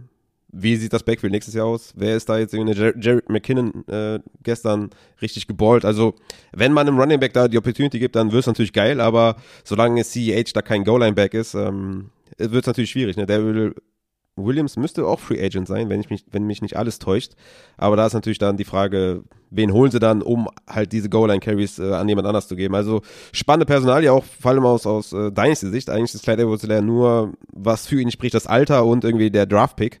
Aber alles andere spricht eigentlich nur gegen ihn, ne? Ja, ich würde jetzt gerne nochmal gucken, welche Wide Receiver zum Beispiel da, da gewesen wären. Also DK Metcalf auf jeden Fall noch. Ähm, ich weiß gerade nicht, wer wäre noch tatsächlich äh, Andy Isabella, gut, der ist raus. Aber ähm, ja, also äh, blöder Pick halt einfach gewesen und äh, ja, keine Ahnung. Sie, sie, sie haben ihn jetzt halt under contract und müssen ihn ja quasi pounden als First Rounder, äh, so ist ja die Logik. Keine Ahnung, also nächstes Jahr wird er wahrscheinlich wieder Running Back 2, 3 irgendwie sein, also mindestens mal drei und äh, ja. Ja, ich denke, ich denke mindestens zwei. Ja, ja auf jeden Fall wird er zwei sein, genau. ja, safe. Ist jetzt nicht so, dass er keine Touches gesehen hat, ne? Also hat halt nicht das riesen Upside, weil halt die, die wichtigen Carries dann an jemand anders gehen. Aber ja klar, die Offense ist halt die Offense und äh, ja, er hat schon seine Opportunity gesehen, einigermaßen. Yo, hast du noch äh, Takes zum Recap der Running Backs? Ich glaube, äh, das war's soweit alles. Ich habe, glaube ich, alles gesagt. Ähm, wie gesagt, ich würde es nicht so hoch hängen. Also wenn jetzt jemand sagt, hier, sie Running Back und sowas, also mein Draft-Approach wird auf jeden Fall sein, wieder halt einen dieser, ja, ich sag mal so, Top 12 Running Backs irgendwie zu bekommen. Ob in der ersten oder zweiten Runde wird sich dann zeigen. Aber ich würde im Allgemeinen immer noch sagen, dieser Anchor Running Back wird halt wichtig sein. Und du hast es ja schon gesagt in deinen Expected Points. Ich habe es ja hier in meiner Grafik auch gesagt. Also ja, hat eigentlich ganz gut funktioniert, würde ich sagen. Ja. Also abgesehen natürlich von Verletzungen, die man eh nie äh, vorhersagen kann, vor allem auch in Covid-Zeiten, wird das jetzt schwierig. Ne? Äh, von daher, die Opportunity war da für die Leute, die wir oben gesehen haben. Ne? Vereinzelt natürlich nicht, äh, Saquon und sowas. Aber im Endeffekt würde ich sagen, es wird halt, die Free Agency wird halt super spannend sein. Ne? Da wird es halt, ne, zum Beispiel Javante Williams, was passiert da? Wen holen sie? Holen sie überhaupt irgendjemanden? Äh, was ist mit Antonio Gibson zum Beispiel? Holen sie irgendwie als Replacement für JD McKissick einen anderen Receiving Back oder, oder geben sie ihm die Rolle? Ne? Ähm, ja, wird spannend auf jeden Fall. Von daher würde ich sagen, ein Top 12 Running Back in den Reihen zu haben, wird wieder sehr wichtig sein für 2022. Auf jeden Fall bin ich komplett bei dir. Ähm, und dann haben wir noch ein paar Mailback-Fragen. Äh, sind sogar nur noch zwei jetzt. Einen haben wir von Steelers Rams eben schon behandelt. Und jetzt kommt Madin. Und wir hatten eben unsere Rankings angesprochen. Madin hatte ja in der, ich glaube, es war die, die letzte Start-Sit-Folge in der Regular Season, also in der, in der ähm, Regular NFL-Season, schon mal die Frage gestellt, wie würde eure aktuelle Top 10 für den Draft für die nächste Saison aussehen? Und jetzt bin ich natürlich sehr gespannt, wen du auf 1 hast. Weil du eben schon ja, sagtest, du ich, kannst CMC nicht ja. nach Jonathan Taylor nehmen. Vermute ich mal, das ist Derrick Henry. Nee, ich habe Jonathan Taylor tatsächlich dann auf, auf eins. Das ist natürlich jetzt eine Momentaufnahme, ne? Und äh, die Recency Bias ist, ist momentan sehr, sehr präsent. Ich, es ist halt schwer, ne, McCaffrey da irgendwie auf eins zu nehmen. Aber wie gesagt, 100% seiner Spiele, wo er halt nicht verletzt rausgegangen ist, hat er über 20,7 Fantasy-Punkte, also Elite. Ja, es wird, ja, es ist halt super schwer. McCaffrey eigentlich auf eins. Ob ich dann an eins drafte, ist die andere Frage. Aber es ist, äh, ja, ich, ich denke, dass, dass Taylor, McCaffrey, Henry da ganz vorne dabei sein werden und Eckler, Williams, ne, also Javante Williams, wenn Melvin Gordon halt wirklich geht und sie keinen anderen holen, wird das halt, werden halt die fünf wahrscheinlich ganz vorne sein bei mir. Ich habe die auch in meinem, ich habe jetzt so ein Overall-Ranking gemacht. Ich weiß nicht genau, wie der Martin das wollte. Aber ich habe Jonathan Taylor auf eins, McCaffrey auf zwei, Henry auf drei, Eckler auf vier und Javante auf fünf. Und dann kommt mein erster Wide Receiver mit Cooper Cup. Ähm, wie, wie sieht's da bei dir aus äh, mit den ersten Positionen? Also ich habe auch, äh, ich hatte eben gesagt, CMC mit in einem Team mit den anderen beiden das ist es für mich auch Jonathan Taylor und Derrick Henry, dem ich dann jetzt auch wirklich mein Vertrauen dieses Jahr gebe. Dieses, also beziehungsweise nächstes Jahr, dieses Jahr ja nicht, weil ähm, ich ja dachte, äh, Tannehill wird schlechter und äh, mit äh, dem Weggang von Arthur Smith ja, wird es ein bisschen äh, schlechter, aber Derrick Henry hat trotzdem gepoundet ohne Ende, deswegen muss man ihn jetzt in diese Konversation aufnehmen. Jonathan Taylor vor allem auch, weil er Receptions gesehen hat, du hast eben gesagt, natürlich nicht so viele wie CMC, aber Jonathan Taylor, Derrick Henry, CMC, wie auch immer man die rankt, also äh, das ist für mich die, dieses Top 3 Tier. Und dann habe ich auch auf, ja. auf 4 habe ich auch Austin Eckler tatsächlich. Mhm. Ähm, dann Javonte Williams ist natürlich eine gute, also wenn Melvin Gordon geht, ich habe Stand jetzt tatsächlich äh, gemacht, also wenn Melvin Gordon bleiben sollte, dann, dann habe ich ihn da nicht. Wenn er geht, kann man da sehr gut drüber nachdenken. Das, ich habe ihn jetzt gar nicht in meinen Top 10. Ähm, Aha, ich habe okay. an 5 jetzt Alvin Kamara. Dann, wie soll es anders sein, habe ich an 6 natürlich Tony Gibson. Und ähm, an sieben habe ich den ersten Receiver mit äh, weiterhin Travis Kelsey. Ich glaube, äh, die, also es ist jetzt, also die, die Chiefs Offense war ja auch dieses Jahr schon trotz, trotz, also wir haben es ja schlecht wahrgenommen, aber sie war ja trotzdem noch gut, sehr gut sogar. Und ähm, ich glaube aber trotzdem, dass sie wieder noch besser wird nächstes Jahr. Ähm, deshalb glaube ich einfach, Travis Kelsey genießt diesen Position, also wenn man mit Teilen in Position spielt, wenn nicht, dann halt nicht. Ne? Dann ist er jetzt nicht in meiner Top 10. Ähm, aber wenn man damit spielt, dann glaube ich, lohnt sich dieser äh, First-Round-Pick kolossal. Da auch wieder, ne? Dann muss er am Peak performen. Und wenn das nicht tut, wie dieses Jahr, dann hat er dir halt auch nicht so enorm weitergeholfen. Das ist halt immer die Gefahr, ne? Aber ja, okay, klar. Ich, also es ist mir ein bisschen zu früh, auch wenn man mit Tight End Position spielt, würde ich ihn wahrscheinlich außerhalb der Top 12 haben. Aber man kann da sicherlich einen, sicherlich einen Case für machen, ja. Das ist schon, ist schon relativ fair. Ich habe ihn jetzt, äh, wie gesagt, nicht in den Top 12 drin, aber wie gesagt, kann man, kann man schon machen. Ich habe jetzt, wie gesagt, Cooper Cup auf 6, dann habe ich Harris auf 7 und Camara auf 8. Ähm, da sind wir jetzt auch nicht so weit auseinander. Ich weiß jetzt nicht, wo du Najee Harris hast, aber ich habe dann auch ne, Devonta Adams schon wieder auf 9 und Justin Jefferson auf 10. Also ich habe drei Wide Receiver in den Top 10, weil ich glaube, dass die einfach einen extrem hohen Floor haben. Und ja, ich habe mich da mit Antonio Gibson auf 11, den habe ich da platziert auf 11, weil ich da noch nicht ganz sicher bin, was sie machen halt in der Free Agency, ob sie dann wirklich noch einen Receiving Back holen. Sollten es nicht tun, ähnlich wie bei Javante Williams, da, wenn, wenn beide halt die Workhorses sind, sind sie mit Sicherheit ein Top 10 Pick. Ja, ich muss sie natürlich aufnehmen, aber ich sehe bei Antonio Gibson die Gefahr, dass sie, ähm, also entweder ist es der Workhorse, Leadback, was auch immer, oder sie holen einen und sein Draftstock sinkt ganz gewaltig. Ähm, also ich glaube, es gibt kein Mittelding, sondern ich glaube entweder Top 10 oder halt irgendwie Low End Running ja, 2. Würde ich gar nicht so sagen, würde ich gar nicht so sagen, weil es kommt natürlich darauf an, was sie holen. Ne? Wenn sie, ja, wenn sie jetzt einen Melvin Gordon holen, dann hat er natürlich äh, schlechte Karten, aber es, meiner Meinung nach reicht es ja auch schon, wenn sie einen reinen Receiving Back holen. Sagen wir mal einen Terry Cohen, ja, der war jetzt die ganze Saison verletzt. Ist jetzt einfach nur mal ins Blaue gesprochen, ja. Aber das würde halt sein Upside halt krass limitieren. Ne? So, darum geht's halt. Ähm, ne? JD McKissick hat's ja auch schon getan. Deswegen, darauf kommt so ein bisschen für mich an. Deswegen gibt's für mich auf jeden Fall schon ein Mittelding. Ich würde jetzt sagen, 11 ist schon so mein Mittelding, dass ihm halt ein Running Back auf jeden Fall wehtun kann, wenn einer kommt. Aber er hat mit Sicherheit Upside für einen Top 5 Running Back Pick. Sollte gar keiner mehr kommen und sie nur mit Jared Patterson und Anthony Gibson da reingehen. Also von daher, ja. Also man kann ihn auf jeden Fall höher haben. Ich habe ihn in Dynasty zum Beispiel extrem hoch, weil ich davon ausgehe, also weil er jung ist, weil er im Receiving Game viel, viel mehr Upside hat, als er in den letzten, ja, in den letzten Spielzeiten gezeigt hat. hat er, ne, wenn man sich sein Finish mal anschaut in Fantasy, hat das ja gezeigt, dass es kann und war ja auch klar, dass es kann. Von daher muss man halt in Dynasty eh so ein bisschen antizipieren, was man halt in Redraft nicht unbedingt tun muss. Ne? Das ist ja das Angenehme in Redraft, da ist es dann völlig egal, was dann passiert im Endeffekt. Kann man immer noch justieren. Aber in Dynasty antizipiere ich eigentlich, dass da, ja, dass das schon kind of Workout sein wird. Ja, das Ding ist halt, im Real Football war Anthony Gibson halt gar nicht so gut, deswegen habe ich so die Befürchtung, ähm, ja. Aber äh, war ja auch, äh, hat er auch keine kleine Verletzung. Ja, genau, das, das ist halt die Sache. Das kann man, also wir können, deswegen auch ganz schwierig, ne? Wir können ja, also ich kann nicht sagen, äh, wann war er fit und wann nicht, ne? Nach der Bye Week sah es ja besser aus. Deswegen ist jetzt die Ja, du hast letztens auch gesagt, ne, dass er nach, also nachdem er fit war, so gut gespielt hat das hat ja auch irgendwie nicht so viel Sinn gemacht, weil wann war er fit und wann nicht? Also er, er müsste ja eigentlich seit Spieltag 3 bis 17 verletzt gewesen sein. Das geht ja gar nicht. Also du kannst ja nicht mit einem gebrochenen Schienbein auf einmal fit sein. Das war ja ganz kurios alles. Ne? Deswegen ist das relativ schwer bei, bei Gibson da zu unterscheiden, wann er fit war und wann nicht. Ich denke, er bringt sehr, sehr viel Upside mit und einfach einen hohen Floor, wenn er wirklich im Receiving Game eingesetzt wird. Und dass sie ihn pounden äh, im, im Ground Game, das haben sie ja jetzt die ganzen zwei Jahre gezeigt. Von daher, er braucht nur das Receiving Game und dann hat er, hat er Upside, ganz viel. Jo, dann, oh wei, jetzt sind wir, äh, jetzt sind wir ein bisschen durcheinander hier. Ich war bei sieben, war mein äh, Travis Kelsey. Dann habe ich auf acht Delvin Cook. Dann habe ich, äh, kommt mein erster Receiver. Also jetzt, ich habe äh, Half PPA äh, klassisch genommen. Haben wir Jammer Chase, habe ich tatsächlich als eins genommen. Ach krass. Echt? Dann äh, habe ich Justin Jefferson und äh, dann, also auf elf, dann Devonta Adams, äh, äh, Joe Mixon, Cooper Cup, Najee Harris, Tyreek Hill habe ich mal geschrieben. Also dann, also so, ich glaube diese, diese so neun bis dann die ganzen Sachen, die ich gesagt habe. Äh, ist dann relativ schwer zu ranken, weil die alle, ja, Upside Floor, bringen alles mit. Also, ähm, ja, deswegen sehr ja. schwierig, da tatsächlich die, den Zehnten dann noch äh, rauszuklustern, ja. Ja, tatsächlich für mich Chase nicht die nicht der Wide Receiver 1, sondern äh, Cooper Cup. Dann sogar noch Devonta Adams und Justin Jefferson noch davor.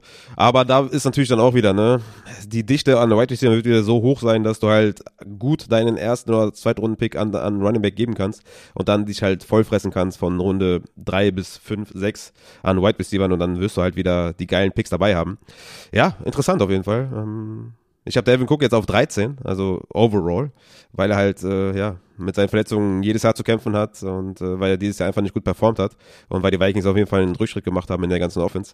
Aber ja, wird, wird spannend äh, zu sehen sein. Hast du jetzt schon mal so einen Outlook, wo du gerne picken möchtest? Ob du am Anfang picken möchtest, was ja immer mein Approach war, so ein Top 4 Pick, damit du halt einen von den Top 4 Running Backs bekommst. Damals war es noch McCaffrey, Cook, Camara und Elliott. Das hat sich ein bisschen geändert. ähm, wie, wie siehst du das? Willst du dir beim Ende picken oder in der Mitte, am Anfang? Hast du da schon so eine kleine Prognose? Jo, ich würde lieber irgendwo 8 bis 12 picken und dann äh, meinen Running Back und Wide Receiver 1 am liebsten nehmen. Das fände ich ganz geil eigentlich, ja. Hm. Ja. ja. Also, äh, Bei mir wird es wahrscheinlich sorry, nee, wieder so diese, diese Top 4, Top 3. Ja, ich, ich fühle mich einfach am wohlsten, wenn ich am Anfang picke und da so einen gefühlt sicheren Pick habe. Ähm, aber ja, das ist ja jedes Jahr immer spannend. Ne? Ich spiele ja auch viel Superflex, da draft ich gerne hinten, weil ich dann einfach äh, mehr, also einen größeren Pool von guten Spielern habe, gerade auch was die Quarterback-Position angeht und dann das gut paaren kann mit der Running Back-Position. Ja, spannend auf jeden Fall. Ja, bestimmt die minus PPR Top 10 hätte ich noch machen sollen, ja. Ähm, ja da würde ich da, da, da würde ich am liebsten vor, vorne draften. Also da sind wir äh, dann komplett konträr. Äh, Spannend auf jeden Fall. Äh, er, Martin fragt noch äh, zu seiner Frage, wo wir Devonta Adams sehen. Und da sehe ich, also ich glaube zu 100 Prozent, na, da sagen wir 99,9 Prozent, damit immer noch die Chance besteht, dass es nicht eintrifft. Aber ich glaube zu 99,9 Prozent, dass Aaron Rodgers in Green Bay bleibt und dann ändert sich halt nichts an Devonta Adams Value. Meines Erachtens. Er ist ja auch Free Agent, ne?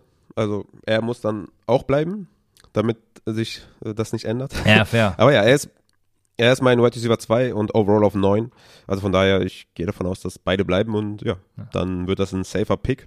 Ich hab. Die, die Sache ist halt eigentlich, kann man Cooper Cup, also wie ich das jetzt habe auf Wide Receiver, also der erste Wide Receiver, weil von Jahr zu Jahr ne, ist es nicht so, dass, dass die halt das bestätigen. Ähm, es ist immer ein neuer Wide Receiver, der auf 1 finisht. Von daher ist es schon mal vom Process her sehr, sehr schlecht von mir, dass ich Cup vor Adams habe. Vielleicht sollte ich Adams vor Cup haben, weil der dann wieder die 1 sein wird.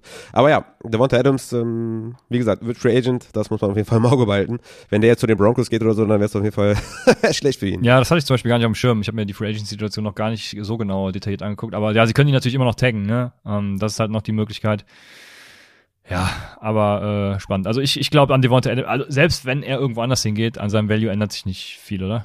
Ja, doch, klar, auf jeden Fall, für mich auf jeden Fall definitiv. Also, wie gesagt, wenn er zu den Broncos geht oder Jaguars oder sowas, also dann ändert sich brutal viel, weil schlechtes Quarterback-Play ist jetzt nicht so also dass man jetzt den nicht mehr spielen kann oder so, aber natürlich, also mit Aaron Rodgers hat er natürlich eine ganz andere Chemie als dann mit einem Trevor Lawrence oder weiß ich, mit einem Derek Carr oder sowas. Also das wird schon, wird schon einen Unterschied machen, auf jeden Fall. Ja, okay. Ich bin auf jeden Fall sehr gespannt, äh, wo er hingehen wird. Oder ja, ich glaube, er bleibt in Green Bay, aber wir, wir werden es sehen. Dann haben wir noch eine Frage von Felizzo, der ähm, fragt, ändert ihr irgendwelche Dinge in euren Ligen zur nächsten Saison? Und er fragt, was gibt's für neue Entwicklungen oder Trends? Ähm, Erstmal die Frage, änderst du irgendwas äh, in äh, eure, deiner, deinen Ligen nächste Saison? Mm, boah, muss gerade überlegen. Ähm, ich wollte so vielleicht aus ein, zwei deines Ligen vielleicht rausgehen ähm, und ja, wahrscheinlich nur noch äh, Superflex spielen. Ich habe jetzt, also wie gesagt, noch unsere Home Dynasty, die keine Superflex ist. Ich meine, ich kann jetzt nicht erwarten, dass jetzt auf Superflex umgestiegen wird, aber da passen mir auch ein, ein zwei Dinge nicht, zum Beispiel Trade Deadline und sowas. Also ich habe mir vorgenommen, eigentlich ähm, auf Sachen, auf die ich so beharre, die ich, auf die ich nicht mehr verzichten möchte, dass ich da dann auch radikal sage, dann gehe ich halt raus oder spiele das nicht mehr. Zum Beispiel in der Hörerliga werden wir wahrscheinlich auch wieder mit einem Quarterback spielen, das bleibt dann auch, aber das wird dann auch meine einzige Redraft-Liga sein, die kein Superflex ist. Ich werde halt nur noch Ligen spielen, die mir Spaß machen, auf die ich Bock habe, auf, auf das Scoring, auf was ich Bock habe, auf die Lineups, auf die ich Bock habe und alles andere werde ich dann halt auch ähm, streichen. Mm, ja, ja, das war's eigentlich so. Also Superflex ganz vorne anstellen und äh, Scoring halt anpassen. Ja, ich finde dieses First Down bewerten und Upset Board Scoring halt super geil. das so ein bisschen in den Vordergrund stellen und ansonsten, was so, was das angeht, war's das eigentlich. Aber ne, Trends und sowas, ja, da gibt's natürlich einiges. Ne? Aber bleiben wir erstmal bei dem, bei dem ersten. Ja, ja, und äh, ja, ich könnte jetzt genau dasselbe nochmal wiederholen. Also ich will viel weniger Ligen spielen. Äh, mich auch zum Beispiel mehr auf äh, Daily Fantasy wieder äh, konzentrieren. Das habe ich äh, letztes Jahr ja ein bisschen gemacht und dieses Jahr gar nicht mehr, weil ich so viele Ligen einfach hatte, dass ich da gar keine Zeit für hatte bei den ganzen Lineups bilden. Ähm, also viel, viel weniger Ligen tatsächlich spielen und auch nur noch welche mit Upside Bowl oder äh, am liebsten nur noch meines PPA ligen. Genau, und äh, wenn ich Dynasty-Ligen noch spiele, dann am liebsten, also äh, es gibt, wird, wird da vielleicht äh, ein, zwei Ligen geben, wo ich trotzdem drin bleibe, auch trotz normalem HFPPA und so, aber wenn Dynasty dann auch nur noch mit Contracts, ähm, weil das dann, also sonst Dynasty ist mir zum Beispiel viel zu langweilig auch, muss ich ganz ehrlich sagen. Ähm, also äh, im Groben triffst das, was du schon sagst, ne? nur noch das machen, worauf man Bock hat. Und das ist, glaube ich, auch dann wichtig. Ja, ja, glaube ich auch. Für, also das war ja auch immer das, was ich den Leuten gesagt habe. Macht euch Notizen, was euch gefällt, was euch nicht gefällt und setzt das dann in der Offseason um und ja, sprecht Dinge auch offen an. Ne? Also das ist, glaube ich, ganz wichtig, dass man weil das trägt dann auch zur Stimmung bei, ne? Zu der eigenen Stimmung, wie man Fantasy sieht, wenn du, wenn du nur Ligen spielst oder quasi dich Ligen angeschlossen hast, wo du noch gar nicht so richtig wusstest, was findest du geil, weil du noch gar nicht so viel kanntest, dann solltest du das auf jeden Fall justieren und äh, das spielen, worauf du Bock hast. Genau, ja, kommen wir zu Trends, Trends und Entwicklung, ne? Also ähm, ich habe mir notiert, dass es halt vor allem, äh, es, es gibt immer mehr Superflex und Tight End Premium Ligen. Ähm, meine Meinung zu Superflex kennt jeder, also spielt halt lieber meines Erachtens meines PPA anstatt Superflex. Ähm, Raphael sieht das genau anders, also geiles Format, äh, spielt das, worauf ihr Bock habt, kann man dann nur wieder sagen. Und ähm, Tight End Premium macht in meinen Augen halt überhaupt keinen Sinn, weil es eben nur die Tight Ends nochmal stärker macht, die sowieso schon stark sind, weil sie durch äh, ihre Receptions glänzen. Und ein Trend, den ich auch beobachte, ich weiß tatsächlich nicht, ob das nur mein Gefühl ist, ist, dass IDP immer populärer wird und, und viele Leute tatsächlich auch mit IDP spielen. Ähm, aber äh, ja, generell bleibt zu sagen, spielt einfach das, worauf ihr Bock habt und äh, Trends sind eigentlich scheißegal. Wenn man den Teil Premium Trend nicht mitgehen will, wir gehen ihn ja zum Beispiel nicht mit, weil wir über die Receiver Flex empfehlen, dann äh, ist das so. Ja, absolut. Also Receiver Flex finde ich auch super geil und auch so, auch so eine Sache, die ich halt in zu wenig Ligen hatte. Ähm, Gerade auch in Dynasty Ligen, ähm, weil ich die auch ne, vor drei Jahren dann gestartet habe und da äh, quasi das noch gar nicht umgesetzt habe oder das noch gar nicht so im Kopf hatte. Ne? Man, ich sage ja immer, ne, es wäre gut, wenn man sich als Mensch weiterentwickelt und äh, so ist das auch dann im Fantasy. Man entwickelt sich halt weiter, man reflektiert und man sortiert halt äh, ne, seine Gedanken und probiert vielleicht Sachen aus. Und ähm, von daher Receiver Flex für mich eigentlich unabdingbar und ja, muss das mal ansprechen in verschiedenen Ligen, wo ich bin und hoffe da auf äh, Zustimmung. Was natürlich schwer ist, ne? Irgendwie eine progressive, ja, Dynasty zu finden, wo dann alle sagen, ey geil, das wird, glaube ich, schwer. Aber so ein Redraft kann man das ja gerne dann verankern ne? und sagen, ey, hör mal zu, wir haben jetzt vielleicht dieses Jahr oder die letzten drei, vier, fünf, sechs, sieben Jahre immer mit Tight End, festen Tight End Spot gespielt. Lass uns das vielleicht nochmal ändern. Ich glaube, da gibt es viele Argumente dafür und ich bin da ganz bei dir. Also Receiver Flex mit Tight End Premium macht auf jeden Fall viel Sinn. Nur Tight End Premium macht für mich auch echt gar keinen Sinn. Aber gut, wie gesagt, spielt das, was, worauf ihr Bock habt. Ähm, ansonsten habe ich mir noch aufgeschrieben, Covid ist halt ein Faktor, den ich ein bisschen unterschätzt habe. Also nicht, dass ich Covid unterschätzt habe, sondern einfach, ähm, ja, ich hätte nicht gedacht, dass es so viele Fälle dann gibt. Ich dachte, die NFL hat das besser im, im Griff, weil es einfach eine organisierte, organisierte Sache ist, ja. Und ich dachte irgendwie, dass sie es besser hinbekommen. Ja, da kann ich halt nur sagen, Backups werden halt meiner Meinung nach immer wichtiger, vor allem auch in Superflex, hatte ich ja eben schon angesprochen, ne, wie viele Quarterbacks halt gefinisht haben, also als Quarterback 1 gefinisht haben. Das waren halt elf mehr als letztes Jahr, das ist halt krass. Von daher würde ich halt sagen, dass so Backup Quarterback ruhig auf die Bank setzen, Backup Running Back auch ruhig auf die Bank setzen, weil die haben halt Backups. Es gibt halt keinen Backup Wide Receiver und es gibt halt keinen Backup Tight End, der dann in der Range äh, finisht, der halt äh, der eigentliche Starter ist. Von daher würde, würde das halt auf der Running Back und Quarterback Position sehr, sehr viel Sinn machen, wenn man sich halt den Backups ein bisschen näher, ja, ich will jetzt nicht sagen, dass ich jetzt irgendwie einen Pollard in der in Top 10 Runden draften würde, aber ich habe den auf jeden Fall viel mehr auf dem Schirm als in den letzten Jahren, weil Covid halt ein Faktor ist. Ne? Ich sage jetzt nicht draftet unbedingt Handcuffs, aber sie werden halt meiner Meinung nach wichtiger wegen Covid und da auf jeden Fall abwarten, wie dann die neuen Regeln sind, weil die haben, wurden ja ein bisschen angepasst. Und das andere, was ich noch zu sagen habe, ist Process halt super wichtig ist. Ne? Ich hatte das ja in einem T. Higgins Beispiel genannt, als ich den, keine Ahnung, ich weiß gar nicht mehr, wann das war, aber Woche 10, 11 halt empfohlen habe ohne Ende und spielt T. Higgins, spielt T. Higgins, hab Zahlen rausgesucht, Process war geil, Resultat war abgrundtief schlecht. Und dann kommt er halt genau in der Woche, wo ich sage, okay, der Process, ich muss den ein bisschen anpassen. Und dann ballt er auf einmal. Ne? Und deswegen muss ich da in meinen Rankings einfach mir treu bleiben und den Process über allem stellen. Und ähm, das ist so mein Takeaway, den ich noch habe, dass einfach der Process super wichtig ist und das Ergebnis halt muss man hinten anstellen, weil es gibt halt so viele Faktoren, die mit äh, so, ja, die mit reinfließen. Ja, verletzt sich der Spieler vielleicht im Spiel, werden gewisse Situationen angepasst, wie ist das Gamescript? Das kann man alles nicht beeinflussen. Von daher Process über allem. Das ist so der größte Takeaway, glaube ich. Hervorragend, ja. Das gilt äh, für alles im Leben vor allem für Fantasy. Reminder in eigener Sache. Ihr könnt uns, wenn ihr mögt, auf verschiedene Weise unterstützen. Zum einen natürlich auf patreon.com slash upsidefantasy. Da könnt ihr auch je nach Betrag oder je nach Option habt ihr dann gewisse Möglichkeiten, die euch dann freigeschaltet werden. Vor allem im, im Discord-Channel ne, habt ihr Zugriff auf die Dynasty Rankings, auf Weekly Rankings, auf verschiedene Sachen. Schaut euch das gerne an.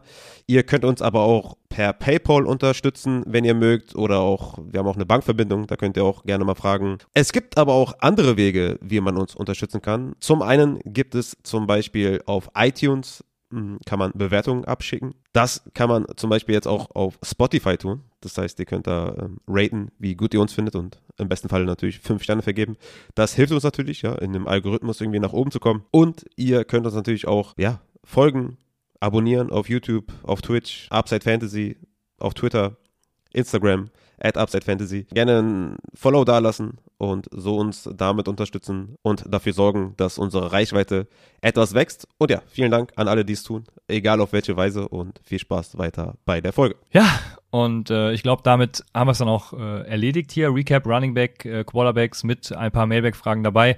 Ähm, ja, ich würde sagen, äh, ich habe ja richtig Bock gehabt, auch irgendwie jetzt vorzuschlafen oder so und dann live zu gucken, ne? aber dann, dann, ich weiß schon, dann wird der Dienstag äh, richtig schwierig für mich. Deswegen, ja, ich mal gucken, ob ich schlafen kann, äh, so aufgeregt wie ich bin. Aber ja, ich freue mich auf das Spiel gleich. Bist du echt aufgeregt? Äh, ja, es geht, also schon so ein bisschen. Wirklich? Ne? Hab schon, ich habe ja? schon Bock. Also, ähm, ich, ich rechne mir tatsächlich nicht das aus, was du eben gesagt hast. Also ich glaube, die Rams werden das ganz sicher machen wenn die oh, Cardinals halt keine okay. grandiose Leistung hinlegen. Aber ähm, ich sehe ja immer alles zu negativ, wie du sagst. Deswegen Mhm. Deswegen ja, also mal gucken. Ich, ich habe auf jeden Fall Bock. Ja, ich, ich werde mich morgen. Wann spielen die? In, hm? in vier Stunden, oder? Jo, in vier Stunden. Ähm, Boah, ziemlich okay, genau. Das wird übel für dich, ne? Ich, ich werde. vielleicht, ja. vielleicht so als kleine Überbrückung bis dahin kannst du ja die Folge schneiden.